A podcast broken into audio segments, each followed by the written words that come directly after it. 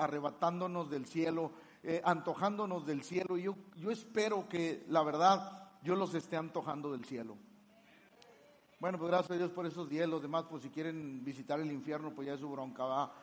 Pero yo quiero que cada uno de los que estamos aquí podamos antojarnos de aquello que nos espera, porque creo que es importante. Y hoy quiero hablar acerca de un tema polémico, de un tema que hay que tratarlo con pincitas y con la palabra de Dios para poder, para poder eh, decir exactamente lo que el Señor habla.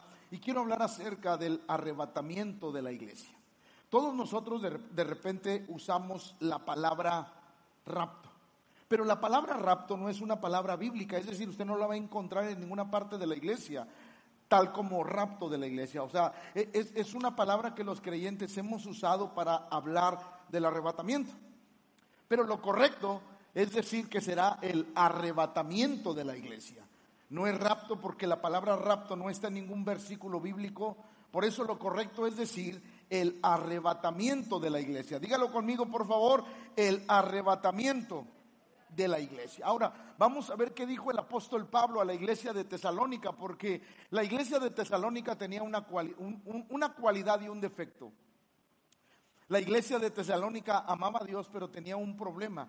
Ellos decían y estaban tristes y bueno, tú nos hablas de una esperanza de vida eterna, eh, pero yo quiero saber qué va a pasar con los que ya partieron. Y tenían esa tristeza en el corazón la iglesia de Tesalónica. Quería saber qué iba a pasar con sus familiares que habían muerto. Y ellos decían, bueno, pues está bien, yo me gozo por mí, pero ¿qué con mis familiares que, que, que ya murieron? Yo quiero saber. Y era algo que la iglesia de Tesalónica tenía en su corazón. Entonces el apóstol Pablo empieza a enseñarles acerca de eso. Miren lo que dice primero a los tesalonicenses 4, 3 al 13 al 17. Tampoco queremos hermanos, que ignoréis. Diga conmigo, la ignorancia es peor que el diablo. Por eso uno tiene que tener conocimiento de la palabra de Dios.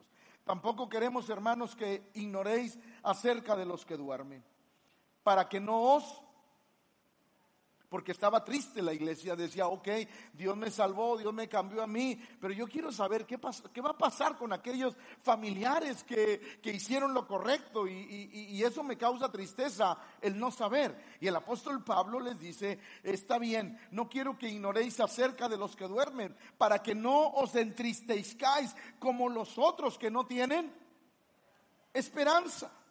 Porque si creemos que Jesús murió y resucitó, así también traerá Dios con Jesús a los que durmieron en él. Diga conmigo, durmieron en él. O sea, no es que eh, a, lo mejor muchos hermanos son bien bíblicos y se duermen en el culto, durmieron en Jesús, pero no se trata de eso. O sea, el, Señor no dice eso, así es que despiértelo si alguien está dormido, dígale, no hermano, no es de ese adormecimiento. No, cuando el Señor dice, dice esto, eh, que murieron con Jesús o en Jesús. Quiere decir que murieron estando en Cristo, que murieron amando a Dios. Están muertos, pero amaron a Dios. El verso número 15 dice, por lo cual os decimos esto en palabras del Señor, que nosotros que vivimos, escuchen porque se va a poner interesante esto, que habremos quedado hasta la venida del Señor, no precederemos, ahí va, el arrebatamiento va a tener dos efectos. Primero, con los que murieron. Y segundo, con los que estén vivos. Algo va a pasar con los dos y espero tener el tiempo suficiente para poder explicarlo. Pero dice el apóstol, no procederemos a los que durmieron. Es decir, van a ser primero los que durmieron y luego nosotros. Ellos van por delante, pero hoy se lo explico y ojalá y el tiempo me dé la oportunidad de hacerlo. Porque el Señor mismo con voz de mando, con voz de arcángel y con trompeta de Dios descenderá del cielo. Y escuche, los muertos en Cristo, ¿qué? Son los primeros que van a resucitar. ¿Cómo? Ahorita lo vamos a ver. Por eso los muertos en Cristo resucitarán. Ahora, los que vinieron el miércoles, ¿dónde están los muertos en Cristo? Los muertos en Cristo están en el paraíso. Entonces quiere decir que cuando sea el arrebatamiento, ellos van a salir del paraíso y vendrán con Cristo. Y ahorita lo explicamos muy bien. Verso 17. Luego nosotros, los que primero va, va, a pasar algo con los muertos y después va a pasar algo con los vivos. Luego nosotros los que vivimos, los que hayamos quedado, seremos arrebatados juntamente con ellos. ¿Con quienes? Los muertos que han resucitado juntamente con ellos en las nubes para recibir al Señor. ¿Dónde? Como lo dije el miércoles, el Señor no va a pisar tierra, como lo dice la Biblia, que en su segunda venida Él pondrá sus pies sobre el monte de las olivas. En el arrebatamiento de la iglesia, Cristo no pisará tierra. Todo el recibimiento será ¿dónde? En los aires. Y así recibiremos al Señor en los aires. Y así estaremos siempre con el Señor. La palabra arrebatar, porque dice que seremos arrebatados. ¿Qué quiere decir? Agarrar, arrancar, tirar, tomar por la eso hará el Señor con nosotros. Dice la Biblia que cuando Él venga seremos arrebatados, quitados con violencia de este mundo, seremos quitados. Por eso el Señor dijo, andarán dos en el camino, el uno será tomado y el otro será. Estarán dos mujeres moliendo, moliendo en el campo, la una será tomada y la otra será dejada. Procuremos ser de los arrebatados. Mateo 24, 36 nos dice algo bueno y yo quiero enseñarle a la iglesia. Pero el día y la hora nadie sabe que a veces hay gente detrás de un púlpito que por querer ganar más audiencia especula con la venida de Cristo. No, es que tuve una revelación, es que Dios me habló y me dijo tal cosa. Mire, ni Cristo sabe cuándo. Va de nuevo, ni Cristo sabe cuándo. ¿Por qué, pastor? Porque la Biblia dice, pero el día y la hora nadie sabe, ni aún los ángeles de los cielos, sino solo mi Padre que está en los cielos. ¿Cuándo vendrá? No lo sabemos. Lo que sí sabemos es que su venida será como el relámpago que sale del oriente y se muestra hasta el occidente. Así será también la venida del Hijo. Es más, la Biblia lo describe como un abrir y cerrar de ojos. Pero mire lo que dice segunda de Pedro 3:10, ¿cómo vendrá? La Biblia dice, pero el día del Señor vendrá como ladrón. Y esto tiene que motivar a la iglesia y decir, pastor, mi vida espiritual la voy a cuidar todos los días. Mi vida espiritual la debo de guardar todos los días. ¿Por qué? Porque no sé a qué horas. No sé si venga a las 11 de la mañana, a las 12 del mediodía, a la 1 de la tarde o venga a las 3 de la mañana. No lo sé. Lo único que sé es que yo tengo que estar. Ay, gracias. Es que yo tengo que estar preparado. ¿Preparado para qué? ¿Para qué ese día? Porque el Señor no me va a decir, hey, hey, ya vengo por ti. No. Será como un ladrón, el ladrón le avisa, alguien de aquí se lo han desfalcado. ¿A alguien de aquí se lo han desfalcado? ¿Le avisó? No, no le avisó. Llegó y usted estaba. Si hubiera estado despierto, pues no le hace nada.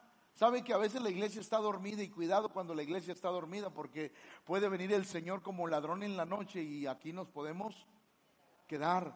Por eso será algo impresionante. De pronto se dirá que muchas personas desaparecieron de este mundo y todos aquellos que tengan conocimiento sabrán que el rapto ha sido efectuado. Ahora, escuche esto, por favor. Faltan dos acontecimientos importantes. Dos. Número uno, el arrebatamiento, que es del que voy a hablar hoy. Y número dos, la segunda venida de Cristo. Son dos eventos completamente diferentes. Alguien dice, no, pastor, pero la Biblia dice que esperamos la segunda venida de Cristo. Sí, así es. La segunda venida se dice porque Él pisará tierra. La Biblia dice que pondrá sus pies en el monte de las olivas y se abrirá el gran valle de Josafat. Eso lo dice Zacarías. Escuche, se le considera la segunda venida porque Cristo pisará tierra, por eso se le llama segunda venida. Pero el arrebatamiento no se le llama segunda venida. ¿Por qué? Porque no pisará tierra. Todo será donde?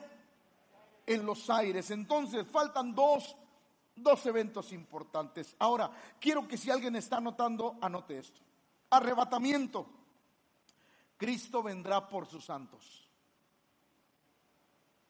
La característica del arrebatamiento es que Cristo vendrá por sus santos. Los que estaban en el paraíso vienen, toman sus cuerpos, su cuerpo es transformado y dice la Biblia que nos vamos con el Señor. Entonces, el arrebatamiento, Cristo vendrá por sus santos. Pero en la segunda venida, Cristo vendrá con. No es lo mismo. En el arrebatamiento vendrá por sus santos, vendrá por nosotros. Pero en la segunda venida vendrá con sus santos. Hay diferencia. Por eso es importante que la iglesia lo comprenda. En el arrebatamiento Él vendrá por nosotros. En su segunda venida vendremos con Él. En los dos eventos vamos a participar porque es importante que la iglesia lo sepa. Hechos, cuando el Señor estaba ascendiendo al cielo, Él les dijo, los cuales también les dijeron, varones Galileos, ¿qué estás mirando al cielo? Este mismo Jesús que ha sido tomado de vosotros al cielo, así vendrá como le habéis visto ir al cielo. No hay duda, diga conmigo, Él, vendrá. Yo no espero la segunda venida, yo espero el arrebatamiento. en el arrebatamiento Cristo no tocará tierra. Nuestro encuentro será donde? Será en los aires. Ahí estaremos con el Señor. Arrebatamiento, escuche, y aquí voy a entrar en el sermón, lo demás será una introducción. Escuche bien, por favor. En el arrebatamiento van a surgir dos eventos. Viene Cristo por su iglesia y van a suceder dos cosas. Número uno, con los que duermen, o sea, con los que han partido con el Señor. Va a pasar algo y ahorita lo vamos a ver. Y número dos, va a pasar algo con los vivos, con los que estén vivos o estemos vivos, va a pasar algo. Entonces, el arrebatamiento va a suceder y va a pasar algo en todos. Primera los tesalonicenses lo dice así. Tampoco queremos, hermanos, que ignoréis acerca de los que el apóstol le enseñaba a la iglesia, ok, no quiero que ignoren lo que va a pasar con aquellos que ustedes preguntan, que qué pasará con los muertos. No quiero que ignoren eh, lo que va a pasar para que no estés triste. Ahora, escuche, la palabra duerme en el original quiere decir fallecer, estar muerto. Va de nuevo. La palabra duermen en el original quiere decir fallecer, estar muertos. Entonces, ¿qué va a pasar con los muertos? ¿Qué va a pasar, pastor? Juan 5:28 dijo Jesús, no os maravilléis de esto, porque vendrá hora cuando todos los que están en los sepulcros oirán, no va a haber duda. Al sonar de la final trompeta, todos escucharán la voz de Dios. Y dice la Biblia que todos los que están en los sepulcros oirán la voz del Señor. ¿Por qué? Porque es el arrebatamiento de la iglesia. Pero primero los tesalonicenses 4:16 escuchen. Porque el mismo, el mismo, el Señor mismo, con voz de mando, con voz de arcángel y con trompeta de Dios, descenderá y los muertos en Cristo resucitarán. Entonces, primero va a suceder algo con aquellos que partieron.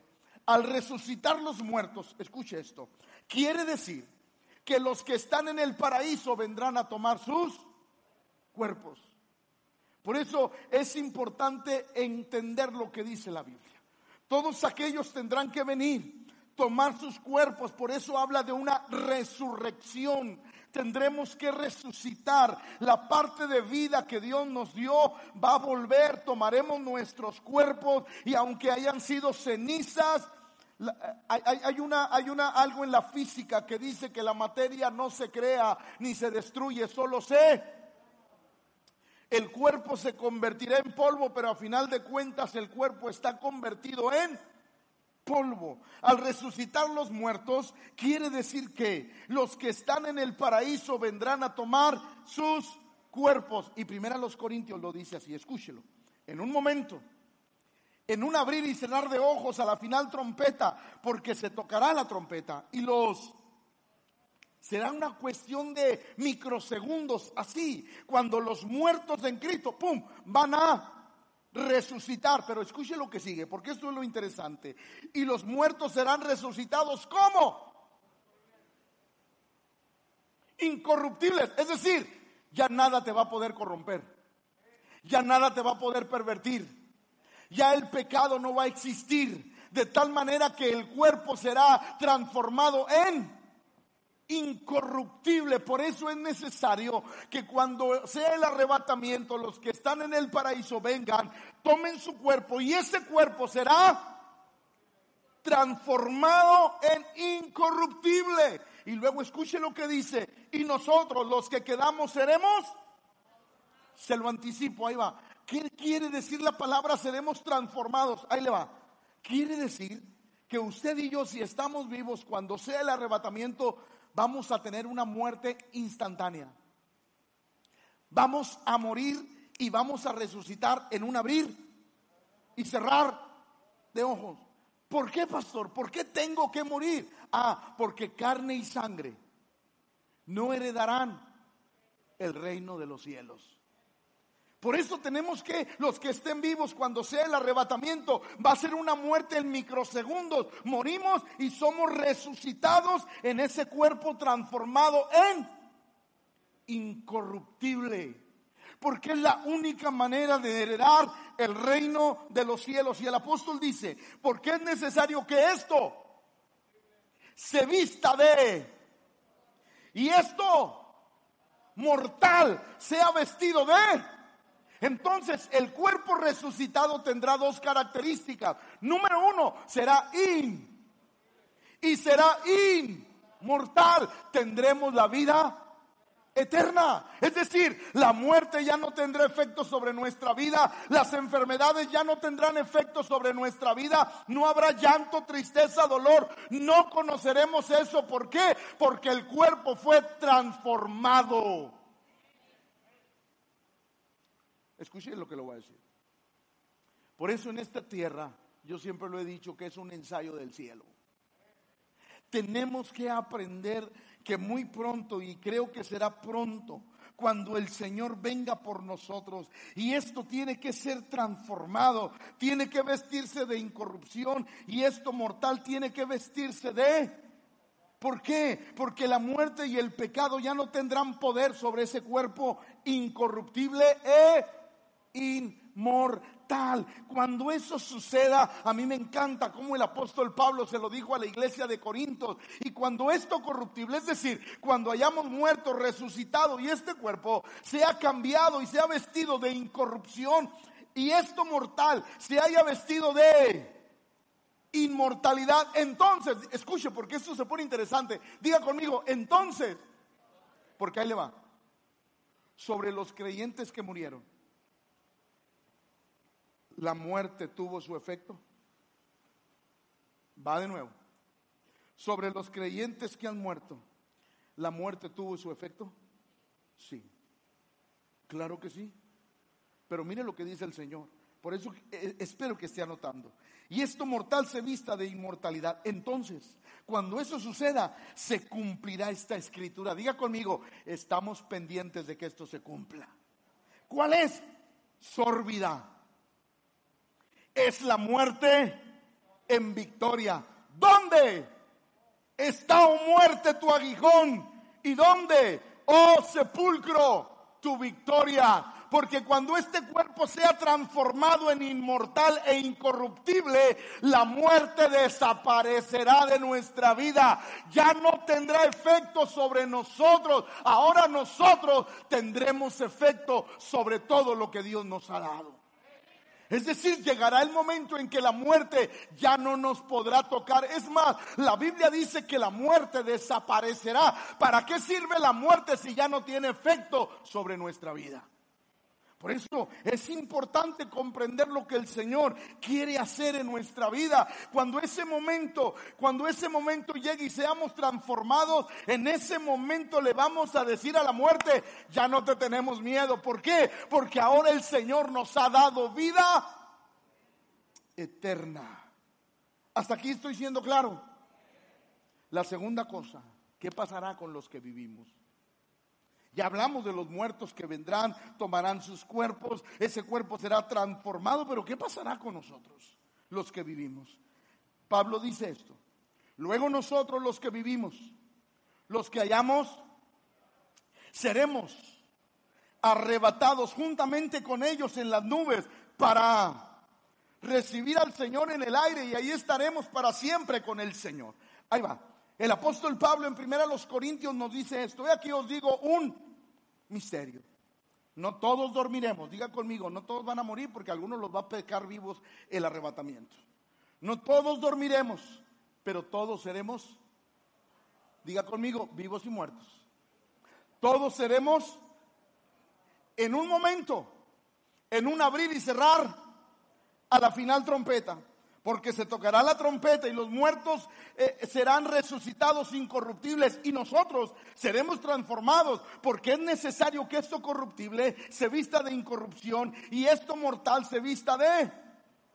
Cuando la Biblia dice que seremos transformados, está diciendo que tendremos que morir. Moriremos en un, en un abrir y cerrar. La muerte será efectuada en un abrir y cerrar. ¿Por qué, pastor? Porque carne y sangre no pueden heredar el reino de Dios. Este cuerpo tiene que, tiene que morir para que en ese momento, mientras yo muero, se efectúa la resurrección en mi vida. Y esto mortal se viste de inmortalidad. Está diciendo que tendremos que morir. La muerte y la resurrección será en un abrir y cerrar de ojos. Por eso la iglesia tiene que comprender, por eso el miércoles yo le insistí a la iglesia, no se deje vencer, no aviente la toalla, siga amando a Dios con todo el corazón, porque el día que esperamos está cerca. Todo aquel que tiene esta esperanza, dice la Biblia, en él se purifica. Todo aquel que sabe que Dios no miente, cada día guarda su vida, su corazón, porque el anhelo de nosotros es ver al Señor cara a cara. El apóstol Pablo decía, no siendo que habiendo yo predicado a otros, yo mismo venga a ser reprobado. Es necesario que todos los días examinemos nuestro corazón para asegurarnos que seremos arrebatados con Él. Ahora, vamos rápido. ¿Dónde será nuestro encuentro? ¿Dónde será nuestro encuentro? Porque tendremos un encuentro con el Señor. Los que vienen para tomar sus cuerpos y los que estábamos vivos. Primero los tesalonicenses dice. Luego nosotros los que vivimos, los que hayamos quedado, seremos arrebatados juntamente con ellos en las nubes para... ¿Dónde los recibiremos? No, no, dígamelo, ¿dónde los recibiremos? Porque este cuerpo que ha sido transformado, se va a cumplir el sueño de niño. Quería volar, quería ser Superman. Porque con ese cuerpo transformado vamos a poder ser arrebatados. ¿Y dónde lo vamos a recibir? Al Señor en los aires. Ahí el Señor, ahí vamos a recibir y el Señor va a recibir a su iglesia. Mateo lo dice así, escuche, entonces aparecerá la señal del Hijo del Hombre en el cielo y entonces lamentarán todas las tribus de la tierra, aquellos que pensaron que este era un juego y verán al Hijo del Hombre viniendo sobre las nubes del cielo con poder y gloria y enviará a sus ángeles con gran, gran voz de trompeta y juntará a sus escogidos de los cuatro vientos, desde un extremo del cielo hasta... Será un acontecimiento increíble. ¿Por qué? Porque el Señor juntará sus escogidos de los cuatro cabos de la tierra. Cuando se escuche la trompeta y se efectúe, empezará a desaparecer personas. ¿Por qué? Porque el Señor dijo que eso tenía que suceder. Ahora escuche, ¿por qué tiene que ser en los aires? ¿Por qué Dios no escogió otro lugar? Efesios 2.2 nos dice esto. En los cuales anduvieron, anduvisteis en otro tiempo siguiendo la corriente de este mundo, conforme al príncipe de la potestad del aire, el espíritu que ahora opera en los hijos de... Ahora escuchen, ¿cómo se le conoce? Conforme al príncipe de la de la potestad del aire. Escuche, Satanás, sus demonios tienen poder ¿dónde? En los aires. El Señor escogió ese lugar para encontrarnos con Él. Para todo aquel infierno que de pronto se, se vino sobre tu vida con situaciones adversas en su cara, nos vamos a reír y les vamos a decir, nos vamos porque hemos vencido y todo aquel que ha vencido recibirá la corona de vida que Dios le ha prometido a los que le aman seremos transformados y arrebatados. Y, y, a mí me encanta porque será en la cara del diablo. Aquel que pensó que nos iba a aplastar, que nos iba a derrotar, en su cara el Señor nos va a recibir. Y no le quedará otra más que reconocer que Cristo es el Señor Todopoderoso. Por eso vale la pena ser cristiano. Vale la pena amar a Dios. Vale la pena seguir a Cristo. Vale la pena que a pesar de las tribulaciones sigamos fieles al Señor. Porque dice la Biblia que nos espera una corona incorruptible de gloria. Ahora, ahora, a la luz de esto, ya entendí el Salmo 23.5. Cuando el salmista dice, aderezarás mesa delante de mí en presencia. No, no, un angustiador no es la suegra. No, no, no, no ni, ni, ni, ni, el primo, la prima, la cuñada incómoda. No, no, no, no, no, no, no, no es eso. Angustiadores es aquello que viene y te produce una una angustia, aquellos espíritus que estaban sobre tu vida afligiéndote, dice el Señor, aderezas mesa, preparas mesa delante de mí en presencia de mis angustiadores. Por eso el encuentro tiene que ser en el cielo. En el cielo Él va a aderezar mesa y aunque los demonios digan, no, no, el Señor nos coronará con la victoria y enfrente de ellos partiremos hacia donde el Señor tiene un lugar reservado. Por eso el salmista hablaba de eso, aderezas, preparas mesa delante de mí en presencia de mis angustiadores. Cuando aquellos que me querían ver derrotado, afligido, triste, sin ganas de nada, enfrente de ellos el Señor me dirá, Él lo ha logrado. Bien, buen siervo fiel, sobre poco fuiste fiel, sobre mucho te pondré. Vale la pena amar a Dios. No, no, vale, va de nuevo, vale la pena amar a Dios. Porque al tener esta esperanza en nuestra vida suceden cosas. Por eso el Señor dice en Apocalipsis 21:4, Dios enjugará Dios toda. Cuando seamos transformados, nuestro cuerpo no sabrá ni lo que es llorar. Ahí va para los llorones. Cuando seamos transformados, este cuerpo no va a saber lo que es llorar. No vas a ver lo que es tristeza, no vas a ver lo que es dolor, no vas a ver lo que es enfermedad, no vas a ver absolutamente nada. ¿Por qué? Porque Dios enjugará toda lágrima de los ojos de ellos. Y escuche, ya no habrá muerte, ya no habrá más llanto, ni clamor, ni dolor, porque las primeras cosas son pasadas. Necesitamos amar a Dios con todo el corazón.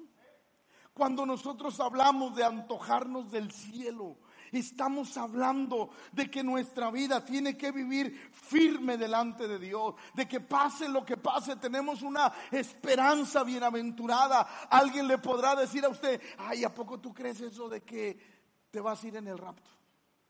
¿A poco tú crees que el cielo va a venir sobre tu vida? ¿A poco tú crees que Cristo viene? Es más, hay muchos de ustedes que tienen familiares, amigos, vecinos que les han dicho, es más, yo ni creo en Dios. Pero la Biblia dice que nosotros que tenemos una esperanza, en Él nos purificamos. ¿Y sabe qué produce la esperanza? Aliento en nuestro corazón. Por eso, si hay algo que la iglesia debe de tener, es esperanza. Cuando la iglesia pierde la esperanza, la iglesia lo pierde todo. Por eso yo les he querido enseñar acerca de la importancia del cielo, lo que nos espera, lo que estamos por ver. Y aunque las cosas se ponen difíciles en la tierra, tenemos una esperanza y nuestros ojos están puestos en el cielo. Por eso, iglesia, no se desanime. La verdad es que esta pandemia ha traído no solamente muerte en personas, pero también muerte espiritual. Esta pandemia ha traído que creyentes dejen de amar a Dios. Yo voy a decir algo y lo voy a decir con mucho respeto.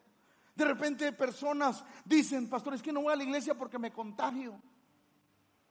Pero usted los ve en las playas, 15 años, bodas. Y dicen, vamos, al cabo Dios nos guarda. Es que es cuando hemos perdido la fe y la confianza en Dios. Es cuando el, el corazón se ha llenado de cosas en nuestra vida y hemos dejado de darle el valor a Dios. Por eso yo los quiero antojar de algo que les espera.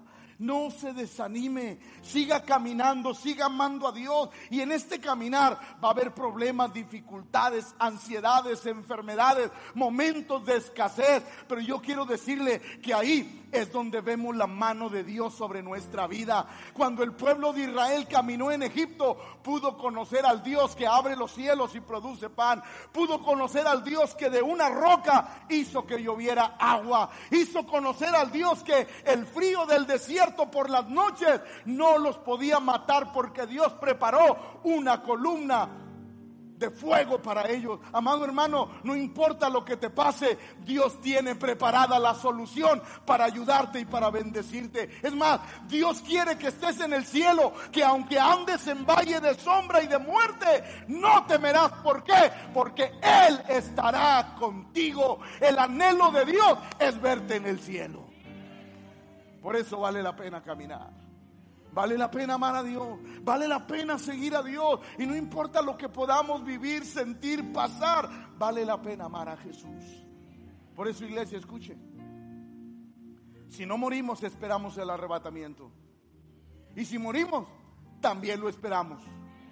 Porque dice la Biblia que tenemos que ser transformados esto mortal, esto que hoy duele, esto que si alguien te hace algo te duele, que si alguien te saca la lengua te duele, que si alguien no te saluda te duele. Cuando nosotros a pesar de esas cosas seguimos adelante, quiero que me escuche iglesia, cuando a pesar de las cosas que nos duelen, nosotros seguimos caminando, es que nos estamos preparando para cuando ya nada duela.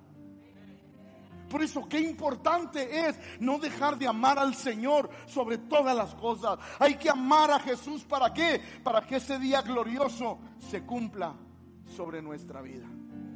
Yo espero que con esta serie como pastor haya logrado el objetivo, antojarlos del cielo. Y dígale al que está a su lado, no te desesperes, todavía no me quiero ir, pero ya sé lo que me espera. Y me espera algo glorioso algo maravilloso. Algo que ojo no vio, ni oído yo, ni siquiera ha subido a pensamiento de alguien. Amada iglesia, no importa lo que estés pasando. Sé que a veces pasamos cosas dolorosas, tristes, pero nos espera algo mayor. Nos espera algo de gloria que yo quiero decir las palabras del apóstol cuando termine mi carrera. He terminado la carrera. He guardado la fe.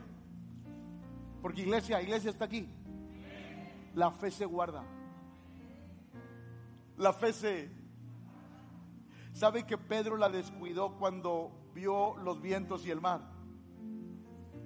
Hermano, déjeme decirle esto para terminar cuando esté en momentos difíciles, no pierda la fe.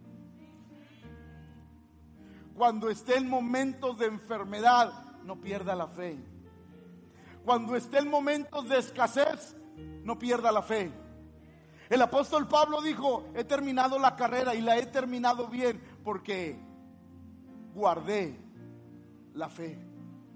La fe siempre la cuidé sobre todas las cosas que aunque tenía problemas, la fe nunca la perdí porque yo sabía que Dios me puede ayudar. Aunque pasé por enfermedades, nunca perdí la fe. Es más, cuando aquella serpiente murió mordió a Pablo en la isla de Malto, no perdió la fe. Él creyó al invisible. Por eso la iglesia no puede perder la fe. La fe se guarda, la fe se cuida. Y en los momentos difíciles, ¿sabe qué es lo que nos saca adelante? La fe que hemos guardado. Por eso el apóstol decía, he terminado la carrera, he guardado la fe, lo más importante. Por lo demás, me espera una corona incorruptible de gloria que Dios le ha prometido a los que le aman. Y yo quiero que el Señor me ponga esa corona a mí. Iglesia, vale la pena amar a Dios. Iglesia, vale la pena servir a Dios. Iglesia, vale la pena no rendirse. Iglesia, vale la pena seguir. Vale la pena porque nosotros no somos de los que retroceden, sino somos de los que permanecemos para vida eterna. Póngase de pie, por favor.